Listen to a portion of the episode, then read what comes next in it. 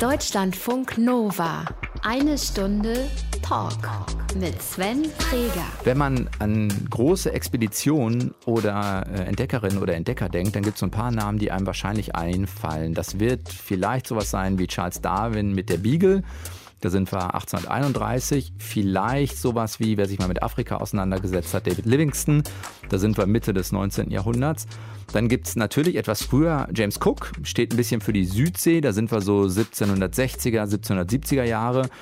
Und zumindest im deutschen Kulturraum wird es Alexander von Humboldt sein, der ab 1799 seine Amerikareisen gemacht hat. Das ist immer so eine Mischung. Auf der einen Seite sind das Naturforscher, auf der anderen Seite sind es Entdecker, manchmal eben auch beides. Und dann gibt es noch so große Namen natürlich wie Kolumbus, Magellan und so weiter und so fort. Drei Sachen fallen dabei auf, wenn man diese Namen mal aufzählt. Das eine ist, es sind alles Männer, das Zweite, das sind alles irgendwie dann doch eher Europäer auf dem Weg, sich die Welt zu unterwerfen. Und äh, was auch auffällt, auf der Liste der ganz berühmten fehlen ein paar Namen. Zumindest die drei, Hermann, Adolf und Robert Schlagenschweid.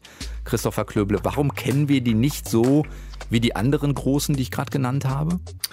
Ja, da gibt es bestimmt mehrere Erklärungen, nicht nur eine Antwort darauf, aber ähm, also ein, weil sie waren sehr berühmt. Man, man, man kann zum Beispiel in fünf Romanen von Jules Verne nachlesen, dass er sie immer wieder mal erwähnt, über, als berühmte eben Forscher und Entdecker.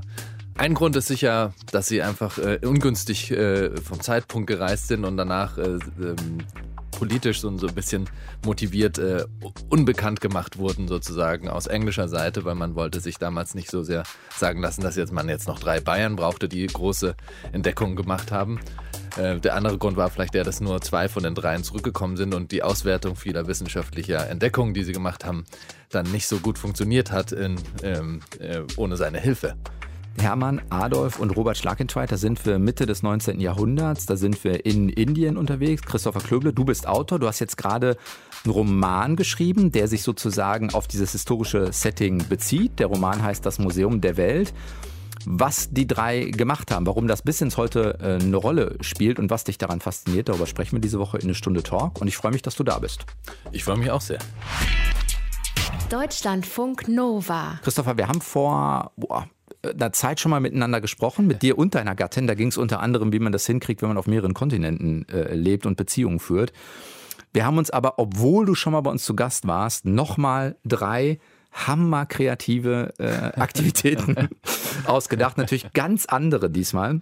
Und gucken mal, ob was dabei ist, was dir Spaß machen könnte. Hier steht, hier kommen drei mögliche Aktivitäten für und mit Christopher Klöble. Die erste Möglichkeit, äh, Besteigung der Zugspitze. Oh, wir bleiben entdeckermäßig, sehe ich schon.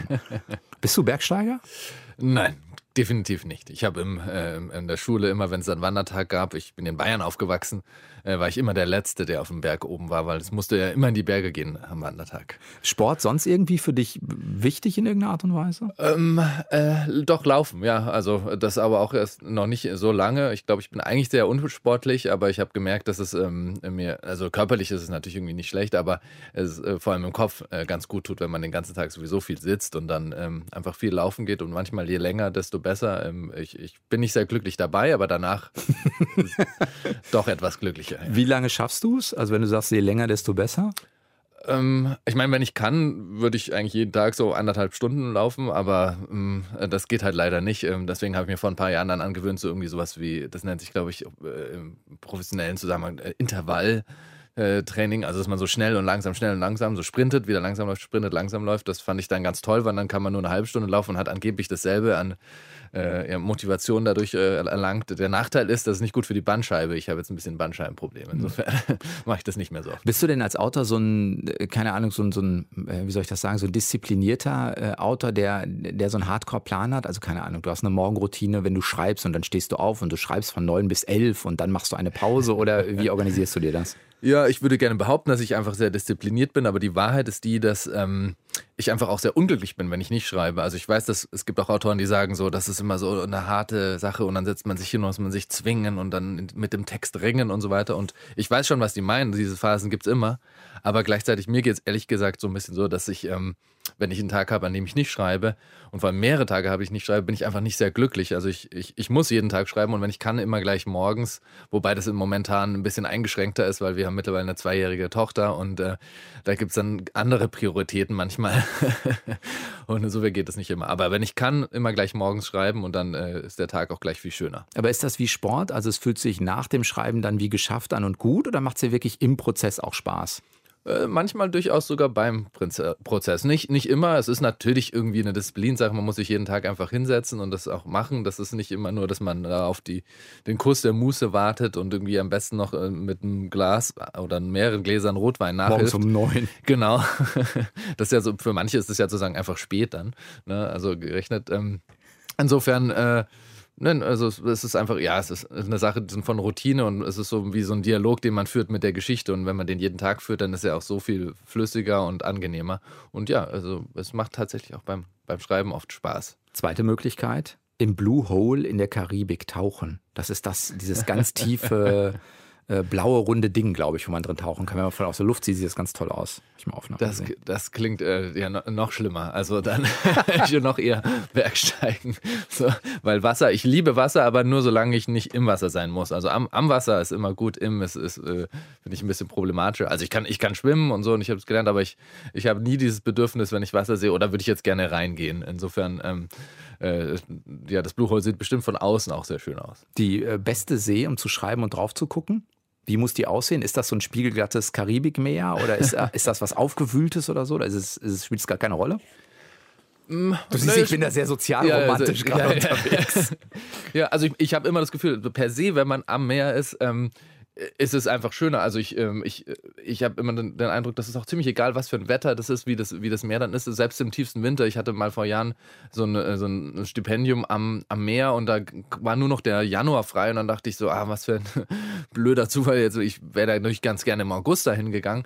Ähm, und dann war das Meer so halb, so zu, nicht ganz zugefroren natürlich, aber so angefroren, so bis so ans Ende des Stegs immer. Und das war also wahnsinnig romantisch und schön. Man ging so auf diesen Eisschollen so spazieren und das war genauso schön wie dann im, im Sommer. Also ich äh, macht für mich gar keinen Unterschied. Hauptsache am, am Meer sein. Und ich habe natürlich diese romantische Idee als Autor, dass man irgendwann dann so, so, eine, so ein kleines Häuschen da irgendwie am Meer hat und da drauf guckt. Aber also ich vermute mal, dass ich mir das dann auch zu schnell auf den irgendwie irgendwann auf die Nerven gehen würde. Würde ich mich wahrscheinlich wieder nach der Stadt sehen, vermute ich. Dritte Möglichkeit: Selbstversorgung, Camping im australischen Outback.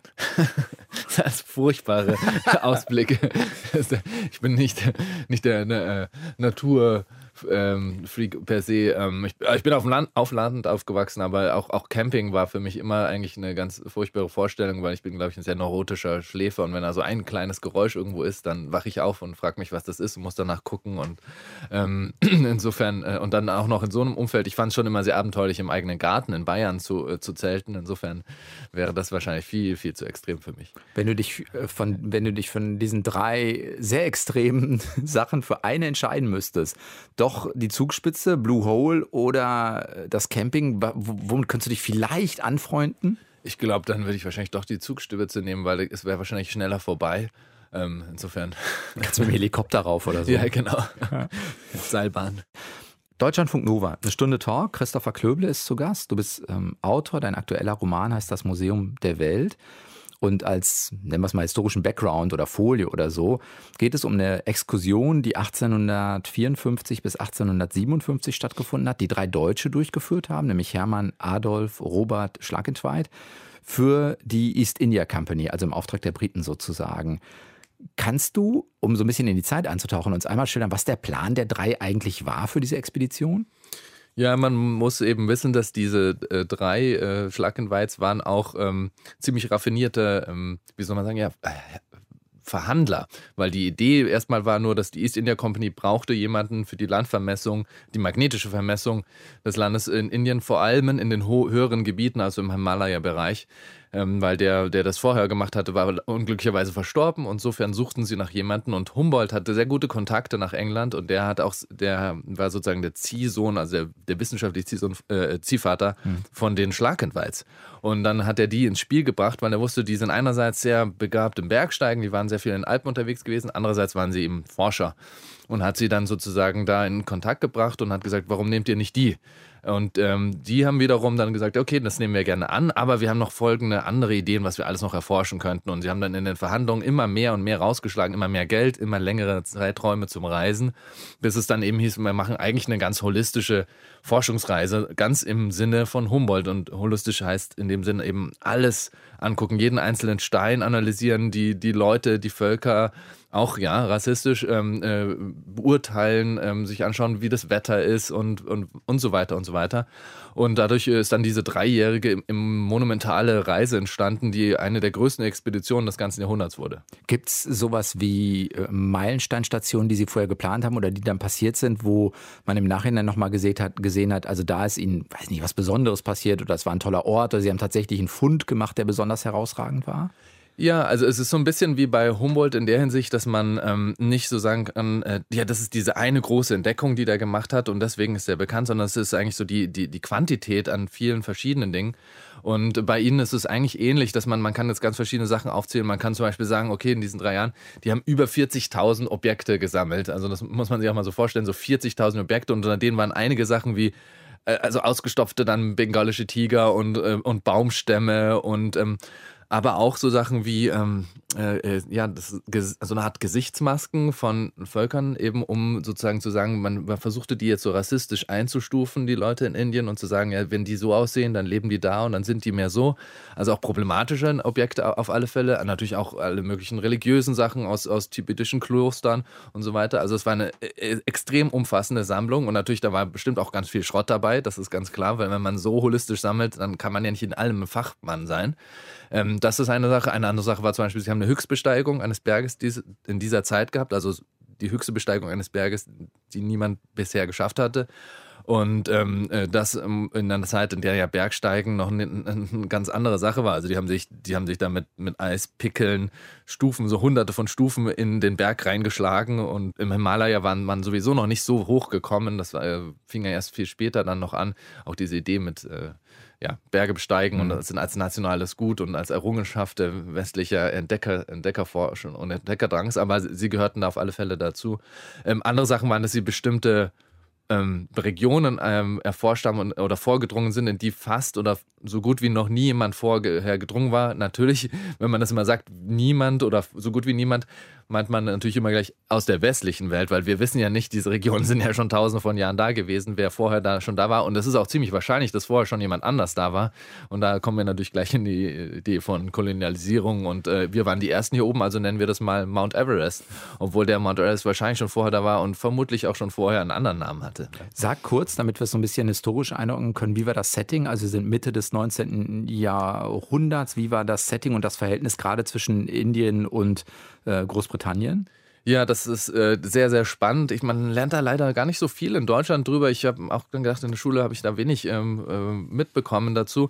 Man muss wissen, ähm, in dieser Zeit war England eben so das große Weltreich, die, die Großmacht weltweit, die eben äh, knapp die Hälfte der Welt sozusagen regiert hat, aber nicht eben im Bezug nur ähm, einfach von einer Regierung, die über andere Regierungen herrscht, sondern diese East India Company war so wahnsinnig mächtig, gerade zum Beispiel im, im, in Indien oder dem, was man heute als Indien halt bezeichnet, man müsste eigentlich sagen Südasien, weil das war noch viel größere Flächen. Und diese ist in der Company war im Prinzip einfach eine Firma, die aus England war und die gesagt hat, wir äh, schließen uns dieses Land. Und deswegen war es auch nicht per se eine Kolonie noch zu dieser Zeit, sondern es waren sozusagen lauter Dealings, die die miteinander gemacht haben. Die haben die Leute sehr clever auch zum Teil gegeneinander ausgespielt in Indien und haben das sozusagen sich so wirtschaftlich erobert und das einfach um rein um Gewinn zu machen. Und ähm, hatten ein eigenes Heer, die hatten ein riesiges Heer, also waren eigentlich wie ein, wie ein eigener Staat im Staat. Äh, über 100.000 Soldaten hatten die lokal lokal allein dort angestellt und beherrschten halt äh, große und weite Teile dieses ähm, des Kontinents.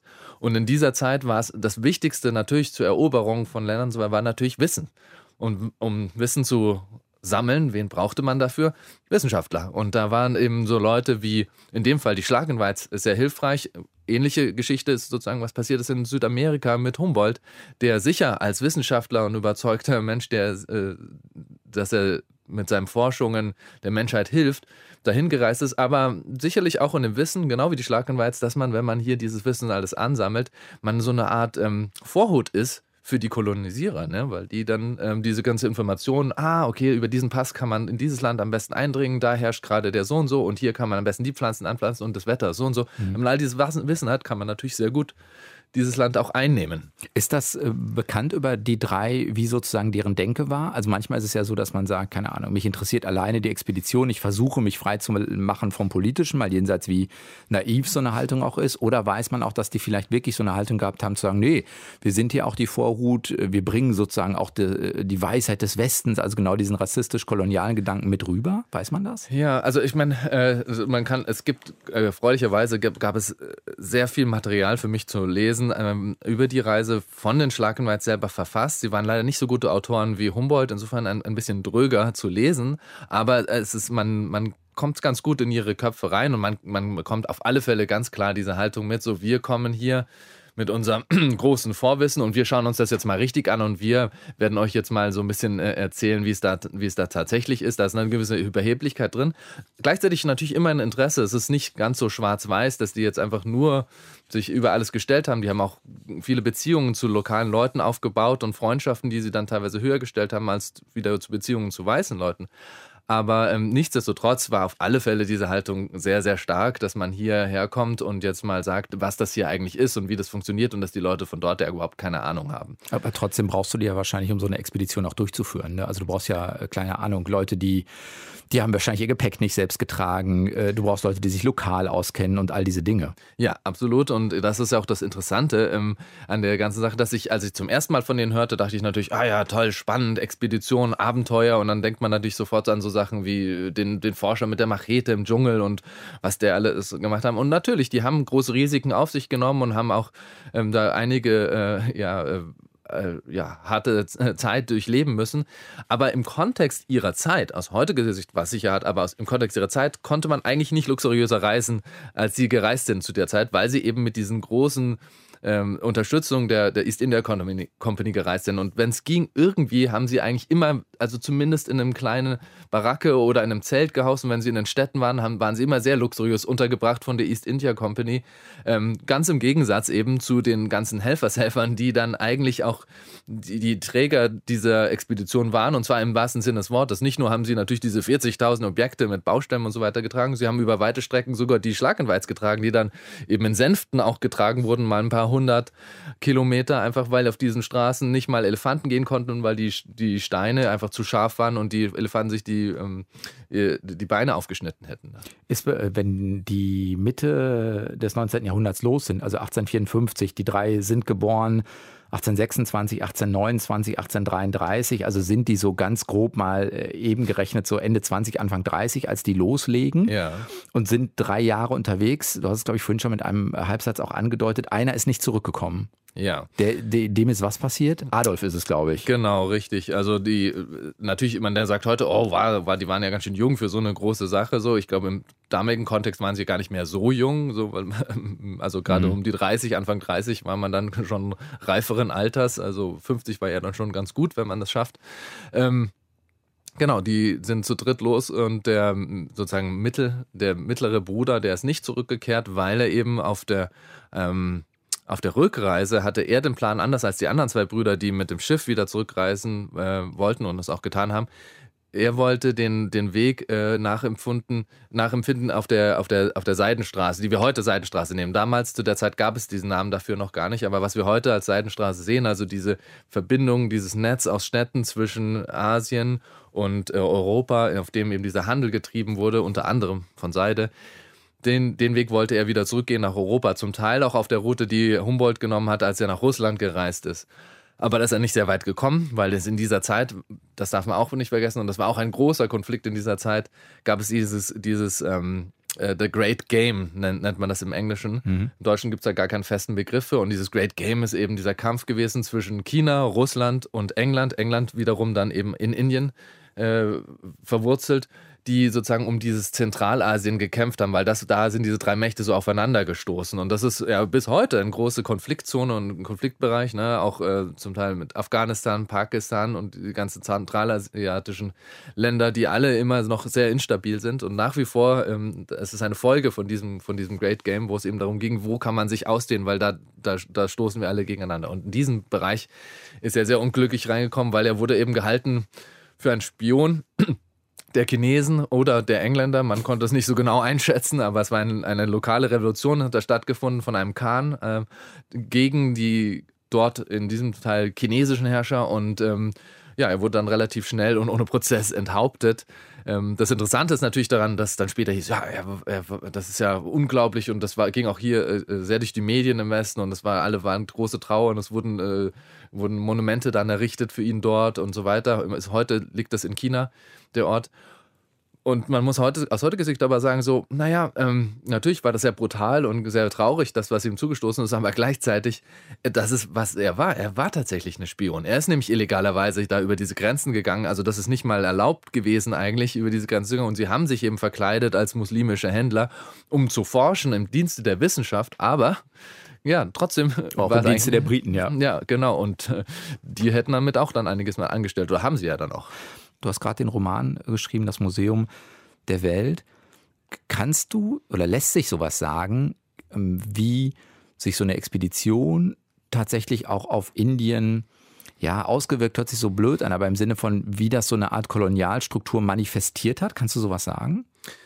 Ja, ich meine, das ist, das ist ja auch das Spannende daran, dass wir ähm, aus deutscher Sicht, also erstmal, wenn wir heute über Kolonien reden, sagen wir oft, ähm, naja, Deutschland, äh, viele Leute denken, wir hatten keine, beziehungsweise, wenn sie es wissen, sagen sie, ja, wir hatten schon welche, aber es war ja relativ kurz, so was kann da schon passiert sein und damit können wir uns jetzt nicht so groß beschäftigen. Die Hauptverantwortlichen sind da ja eigentlich. Frag mal die Herero, frag mal die Herero genau. in Namibia zum Beispiel. Ja, genau. Und dann redet man oft über Frankreich, über Belgien natürlich, über, ähm, über England und so weiter. Aber Deutschland hatte da auch durchaus ihre, seine Finger Finger im Spiel und auf unterschiedliche Weise, ähm, nicht immer im direkten Kontakt, natürlich, dass man jetzt direkt ein Land besetzt hat oder das direkt ausgebeutet hat, aber zum Beispiel, was Südasien betrifft, sehr, sehr, sehr stark vertreten durch, ähm, durch Wissenschaft. Oft wird es dann ins Positive natürlich gewendet, da sagt man, wir waren ja nur Wissenschaftler, aber wenn man eben wissenschaftlich wohin geht und das Land sehr genau erforscht und so weiter und das dann im Dienste einer anderen Macht tut und denen dann die Informationen ausliefert, dann macht diese Macht natürlich einiges damit. Und genau das ist ganz oft vorgefallen. Also Indologie zum Beispiel wurde gegründet von Deutschen, das die, die Wissenschaft Indologie und, das, und so weiter. Also heute die Goethe-Institute in Indien heißen alle Max Müller-Bavan und nicht ähm, Goethe-Institut, weil Max Müller ein berühmter Sanskrit-Forscher war, der übrigens nie nach Indien gereist ist. Ähm, in dem Kontext gab es immer wieder Wissenschaftler, die über Indien oder sich mit Indien beschäftigt haben. Und also Indien darf ich eigentlich gar nicht sagen, ich müsste eigentlich sagen Südasien, weil heute man schließt dann gleich Pakistan aus und das wäre falsch ähm, und die sich mit Südasien beschäftigt haben und die diese Informationen natürlich verwertet haben und äh, das wiederum natürlich dann äh, im Dienste von Leuten, die da, äh, dadurch äh, Südasien besser ausbeuten konnten. Und wenn man das jetzt äh, bezogen auf deine Frage ähm, wenn man sagt, ja, welchen Einfluss hatte so eine Expedition, hatte natürlich einen sehr großen Einfluss, weil es gab ja damals nicht so viel Information über den Ort. Das heißt, wenn man zurückkam und dann bestimmte Informationen vermittelt hat, dann war das, hat das das Bild sehr stark geprägt von, diesen, von diesem Teil der Welt. Und eine Sache zum Beispiel, die die Schlagenweiz auch gemacht haben, war, dass sie ähm, äh, so sie haben das genannt, Rassetypen haben sie gemacht und sie sind äh, in Gefängnisse zum Beispiel rein oder sind auch bei manchen Völkern, die sich nicht so dagegen wehren konnten, beziehungsweise die dann sozusagen Glasperlen als Bezeichnung akzeptiert haben, sind zu denen hin und haben von denen Masken abgenommen und haben dann sozusagen versucht, so ein bisschen das so einzuordnen, was da die verschiedenen Völker, wie die aussehen und wie die dann so drauf sind und haben die dann in vier verschiedenen Farben auch angemalt, ähm, in verschiedenen Brauntönen, um sozusagen zu unterstreichen, so, ah ja, so sind die Leute, die dort aussehen. Da kommen zum Beispiel die ersten Ideen so her von von Rassismus, mhm. von sich, sich abgrenzen und sagen können, so, ja, wie können wir denn einerseits große äh, Vertreter der Aufklärung sein, die ja auch sehr groß und sehr hoch gehalten wurde zu der Zeit und gleichzeitig anfangen, äh, andere Länder zu besetzen und so auszubeuten. Das geht ja irgendwie zusammen. Es geht nur dann zusammen, wenn man sagt, ja, also wir sind ja alle gleich, aber manche sind halt gleich, ja, und die können ja auch nichts dafür, aber biologisch sind die einfach nicht so weit wie wir. Die haben einfach nicht denselben großen Geist wie wir und deswegen müssen wir da hin und das einfach denen mal beibringen und das auch besetzen und deswegen dürfen wir das auch hier alles machen, weil die können das ja selber nicht. War das spürbar auch bei deinen Recherchen, dass du so in den Berichten gemerkt hast, du hast vorhin auch äh, angedeutet, dass das eigentlich auch durchaus eine Haltung war, dass man schon merkt, da guckt jemand von oben herab? Absolut. Also es war natürlich, äh, äh, dass es, dass es dieser, dieser Grundhaltung ist, die, ich komme als weißer Mann dorthin und habe die, komme sozusagen mit einer großen Lupe und gucke jetzt mir mal so drauf auf diese Kultur und, und schaue mir das an und bin natürlich schon fasziniert davon und zum Teil auch beeindruckt. Aber äh, grundsätzlich bin ich jetzt mal da, um das alles zu ordnen und ein, einzuordnen. Und diese Haltung ist ja auch eben, die ist nicht nur entstanden zu der Zeit, sondern da merkt man, wie stark die sich manifestiert hat, weil die ja bis heute eigentlich sehr stark vertreten ist. Also oft, wenn man mit Leuten redet oder wenn man sich damit beschäftigt, dann kommt sehr schnell die Haltung so, ja, aber schau mal, was die für Probleme da haben, das kriegen die alle eigentlich alle nicht hin. So, und da sind wir ja schon viel weiter. Wir haben ja schon, wir hatten die Aufklärung, die hatten ja sowas nie. Ähm, da sieht man gleich den Unterschied. Dann so, ja, dann denkt man, okay, ja, stimmt, wir hatten die Aufklärung, danach hatten wir noch zwei Weltkriege. ähm, weiß nicht, wie viel das äh, bei uns äh, geholfen hat. Ist das was spürbar? Du hast äh, selbst in Neu-Delhi auch gelebt, wo du merkst, das ist bis in den Alltag rein, also was so, ich weiß nicht, Alltagsbegegnungen angeht oder vielleicht auch Reaktionen, die man bekommt oder so, dass das wirklich bis heute spürbar ist? Ja, ich meine, absolut. Und zwar äh, auch auf eine ganz tragische Weise. Natürlich weiß man da äh, heute viel mehr und ist man sich dieser ganzen Ta Sachen bewusst, aber gleichzeitig, äh, das manifestiert sich viel, viel, viel tiefer. Also diese Kolonisierung geht ja in, in, in Bereiche vor. Also zum Beispiel, was jetzt ähm, Hautfarbe betrifft, dass einfach weiße Hautfarbe viel, viel höher gehalten wird und als mehr geschätzt wird als dunkle Hautfarbe. Und das ist zum Beispiel in Südasien gang und gäbe. In jeder einzelne Apotheke, die du reingehst und, und jeden Drugstore oder was auch immer, wirst du ein ganzes Regal finden, wo es Fairness Creams gibt. Also Cremes, die du dir aufschmierst auf die Haut, damit deine Haut heller wirkt, weil das ist einfach äh, ja, das wird mehr wohl gelitten und wenn dein, wenn dein Kind geboren wird, äh, freuen sich die Eltern ganz oft, wenn das Kind nicht so dunkel ist, weil man weiß, das wird leichter äh, einen Partner finden später im Leben. Und dann merkt man, wie tief diese Dinge verwurzelt sind, wie, wie, wie stark das ist. Obwohl das alle wissen, obwohl es einen großen, auch einen problematischen Nationalismus mittlerweile gibt, ist man trotzdem sehr stark geprägt von dieser Idee dass äh, ja der Westen irgendwie besser überlegen ist, irgendwie weiter ist. Und äh, ironischerweise ist ja Indien oder auch Südasien der, die einzige antike Kultur, die bis heute überlebt hat. So, ja, wir haben da immer wieder Umbrüche gehabt. Sie haben da immer noch äh, eine, also eine sehr direkte Verbindung zur Vergangenheit. Und trotzdem hat man aber dann, gibt es immer dieses, ja, diese Haltung, so, äh, was das, was das Bessere angeblich ist. Du hast ähm, vorhin gesagt, dass dieser Begriff The Great Game, also dieser, sagen wir mal, Kampf um die Vorherrschaft in der Region zwischen England, China, äh, Russland ein ganz zentraler Begriff war, den es so eigentlich im Deutschen ähm, nicht, äh, nicht gegeben hat. Das heißt, ich, wenn ich das richtig nachgelesen habe, ist Rudyard Kipling derjenige, der diesen Begriff eingeführt hat. Also man kennt ihn als genau. ähm, Dschungelbuchautor oder äh, dieses ähm, äh, Jugendbuch Kim heißt das, genau. glaube ich, spielt aber, glaube ich, in, im heutigen Pakistan, ist, glaube ich, so eine Grenzstadt, ja. in der es ähm, tatsächlich spielt. Heißt das eigentlich, dass es uns in Deutschland, wenn wir diesen Begriff gar nicht haben, vielleicht auch gar nicht so, so bewusst ist, dass das eigentlich ein Kampf um Vorherrschaft ist, der seit mindestens 150 oder 200 Jahren herrscht?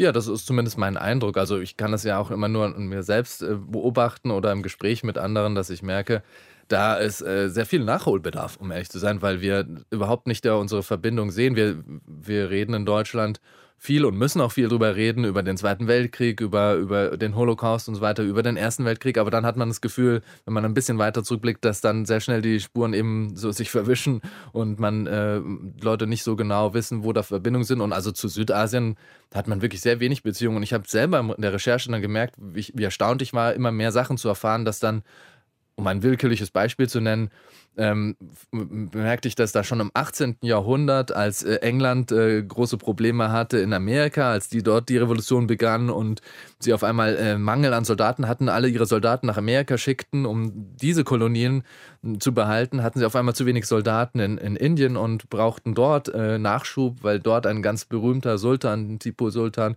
und äh, dessen Familie, auch schon Vater, sehr erfolgreich gegen die Engländer vorging und sie auf einmal mussten, wir brauchen mehr Unterstützung. Und dann haben sie sich an das Haus der, Hannoveraner gewandt.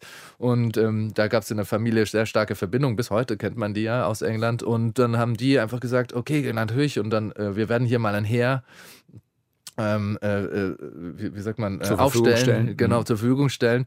Und dann wurden ein paar tausend Soldaten aus Hannover nach Indien geschickt, die da einige Jahre gegen Tipu Sultan gekämpft haben, im Namen der Engländer, damit man diesen, diesen Teil Indiens auch erobert. Wo er denkt so, okay, ich, ich hatte nie davon gehört, dass irgendwie deutsche Soldaten in Indien gekämpft haben, gekämpft haben geschweige denn Tausende von ihnen und äh, was, was die da erlebt haben und, und, und so weiter. Also da gibt es sehr, sehr viel mehr Verbindungen, als man, als man meint. Und ich sage auch jetzt nicht, dass man heute sich für alles schuldig irgendwie irgendwie so fühlen muss. Aber es ist schon wichtig, diesen Zusammenhang zu erkennen und zu merken, wie früh es da schon eben Bestrebungen gab, äh, klarzustellen, wer hier der Stärkere ist und wer Schwächere ist und wer von wem profitieren sollte. Jetzt hast du ja ähm, trotzdem, sage ich einfach mal in Anführungszeichen, daraus einen Roman gemacht und kein Sachbuch. Warum die Form?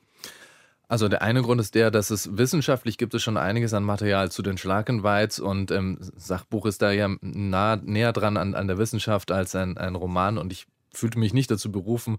Ich bin kein Wissenschaftler, ich, mein Wissen ist nicht so umfassend, glaube ich, dass ich da noch was dazu beitragen könnte, was nicht schon einige Forscher dazu gesagt haben, zu, de, zu diesen Reisen oder zu diesen, überhaupt den Reisenden von, von Leuten aus, aus dem Westen in, in, im Asien. Aber du hättest ja zum Beispiel sagen können, du nimmst die Route der Schlagentweiz nochmal, heute in der Moderne und schreibst eine Art äh, Reisebericht als Autor oder so. Ja. Das wäre so eine Mischform gewesen. Ja, das stimmt. Das kann man auch sicher machen. Ähm, auch eine Berechtigung. Ähm, ich fand das sowieso, also grundsätzlich finde ich es halt ein bisschen problematisch, weil wir haben hier die Geschichte von drei weißen Männern, die eben da nach Asien aufgebrochen sind und gesagt haben, hier ist alles so und so und wir schauen das an und äh, wie exotisch und ich bringe jetzt eine Information mal hier zurück. Und das hatte ich irgendwie ein komisches Gefühl dabei zu sagen, okay, ich jetzt bin jetzt ich auch der weiße Bayer wiederum, der diesen folgt und der jetzt über diese Leute, der das jetzt nochmal nachverfolgt und nochmal sagt, ja, wie, wie, wie, wie seltsam das da alles drüben ist. Und ich habe dann gemerkt, dass ähm, was mir sehr am Herzen lag und was, was für mich auch ein, ein, ein Herzstück eigentlich des Buches ist, ist, dass man ähm, ein bisschen versuchen muss, äh, heutzutage und mehr denn je vielleicht, die Perspektive zu wechseln. Also, dass man sagt, so, ja, das ist ja schön gut, wir kennen das ja auch sehr gut, diese Forscher, die wohin reisen und dass man das dann durch deren Augen sieht.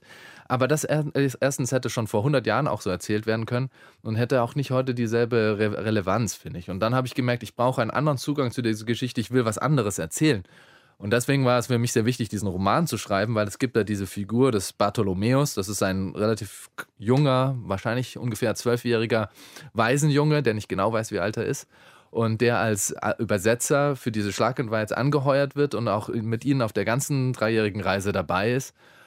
Und der eben seinen eigenen Blick auf diese Reise hat, der auch sozusagen den ganzen Spieß einmal umdreht, weil er auf einmal die Geschichte erzählt und er auch nicht nur natürlich die Reise miterzählt, sondern auch vor allem seinen Blick auf diese Forscher richtet und sagt, ähm, jetzt mache ich euch mal zum Objekt, ja? Ihr macht uns immer zum Objekt. Hier ist alles immer, werden wir exotisiert. So, ihr seid eigentlich total exotisch und ihr seid eigentlich total seltsam. Und wie kommt ihr eigentlich dazu, hierher zu kommen, zu sagen, ah, der Berg da, hm, den nennen wir jetzt einfach mal nach jemandem von uns. So, was ist, was ist eure Berechtigung sozusagen?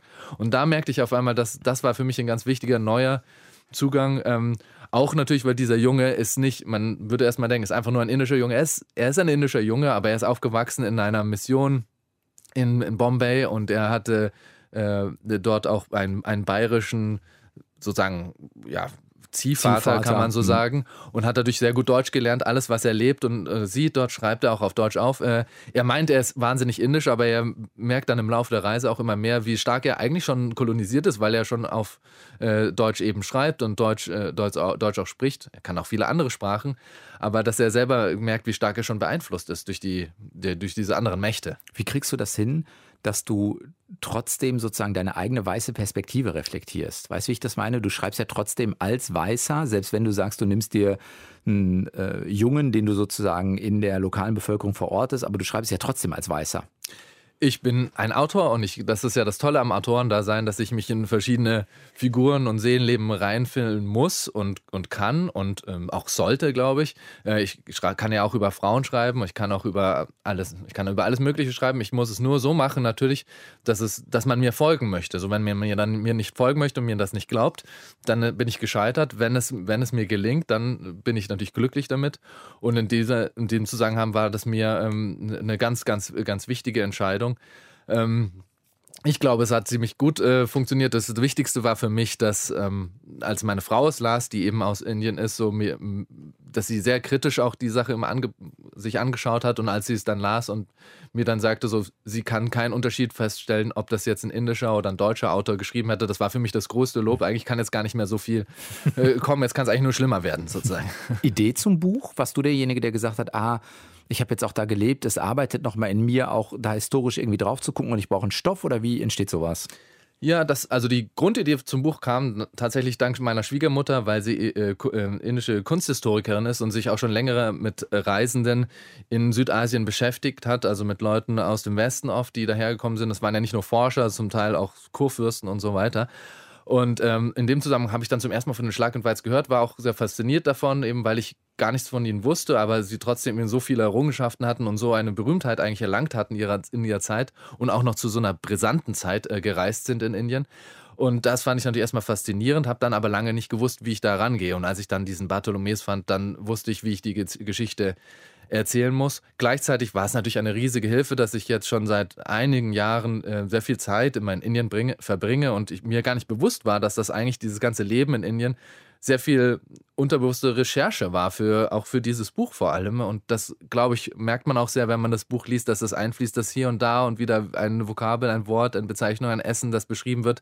Da musste ich jetzt nicht immer überlegen und sagen, was hätte man denn da so gegessen, sondern viele Dinge wusste ich einfach schon, dadurch, dass ich da so viel Zeit verbracht habe. Und das war natürlich sehr dankbar und ich hätte das Buch nicht schreiben können, wenn ich nicht schon so viele Jahre in Indien gelebt hätte. Ich habe ähm, bei mir nochmal überlegt, wie, wie ist es mir eigentlich als Jugendlicher begegnet. Richard Kipling habe ich vorhin schon äh, erwähnt. Also Kim ist so ein klassisches ja. äh, Jugendbuch. Ich weiß gar nicht, ob er dafür, ähm, aber ich glaube sogar den Literaturnobelpreis bekommen hat. Ich glaube 1907, wenn ich das gerade richtig im Kopf habe.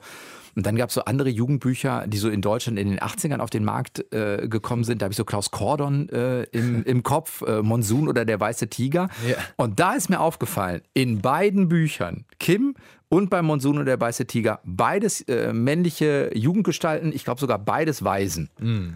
Ist das Inspiration, um so einen Bartholomäus zu gestalten? Oder hast du irgendwann die Figur und denkst dir, ja komm, die haben es auch gemacht, aber pff, da muss ich jetzt sozusagen keine Rücksicht drauf nehmen? ja, Rücksicht muss ich sowieso nicht nee, auf die nehmen. Aber ähm, äh, Kim war definitiv eine Inspiration. Es ist, ähm, ja, es, es ist. Äh, es bezieht sich in mancherlei Form immer wieder mal auf, auf Kim. Wenn man Kim kennt, glaube ich, dann erkennt man gewisse Sachen wieder. Ich habe versucht natürlich ein bisschen weiter zu denken, weil Kipling einerseits ein wahnsinnig erfolgreicher Autor, auch ein sehr guter Autor ist, der auch eine große Indienliebe hatte, aber gleichzeitig das Problematische bei Kim ist, das ist heutzutage ja auch in der Analyse seiner Texte sehr stark, dass er ein sehr starker Vertreter der Kolonisierung war und er fand es alles sehr gut, dass die Engländer dahin sind und äh, alles ja nur Positives im Prinzip gebracht haben nach Indien und ähm, das ist heutzutage natürlich sehr problematisch, diese, dieser, dieser Zugang. Aber äh, der, die Figur des weißen Jungen, das war mir tatsächlich sehr wichtig, weil es geht ja auch eben sehr darum, ähm, um diesen Jungen, der am Anfang äh, noch nicht genau weiß, wer ist. Er ist auch ein bisschen auf der Suche nach dem, so wer bin ich denn eigentlich? So, ich bin jetzt hier aufgewachsen in Indien, aber ich bin aufgewachsen in dieser Mission. Und bei einem weißen Jungen ist das eben so eingeschrieben in, in, in das Leben. Wenn du, wenn du schon keine Eltern hast, dann ist es sehr schwierig, glaube ich, herauszufinden, wo man eigentlich steht und wer man eigentlich ist. Und deswegen ist auch das, das Herzstück, deswegen hat es auch den Titel des Buches, äh, das Museum der Welt, das kommt daher, dass er am, am, Anfang feststellt, dass die Engländer ja ziemlich genau wissen, wer sie sind. Sie haben nämlich dieses British Museum und sie müssen da nur einmal reingehen und rumlaufen, dann können sie sich all diese Gegenstände anschauen die sie auf der ganzen Welt gesammelt haben und dann wissen sie ziemlich genau, was für eine mächtige Nation sie sind und was sie alles zu sagen haben. Wir, und die in Indien haben das nicht. Und er hat diese, diese Überzeugung, dass jetzt äh, Indien müsste auch ein Museum haben und deswegen fängt er eben an, dieses Museum zu schreiben. Er, er, er sammelt das, äh, die Gegenstände und das sind manchmal sehr konkrete wie ein Taschentuch, manchmal sehr abstrakte wie Unentschlossenheit, über die er dann schreibt und in der auch das, das Buch geordnet ist. Und in dieser Form versucht er sozusagen so rauszufinden, wer sind wir eigentlich, wir Inder, weil wir, wir sind sehr, sehr gemischt, sind sehr viele Religionen, sehr viele Sprachen, sehr viele verschiedene Völker und es gibt ja noch nicht die Nation Indien, wie wir die heute kennen. Ganz im Gegenteil, es ist nur zusammengefasst dadurch, dass ein Großteil davon von den Engländern eben besetzt ist.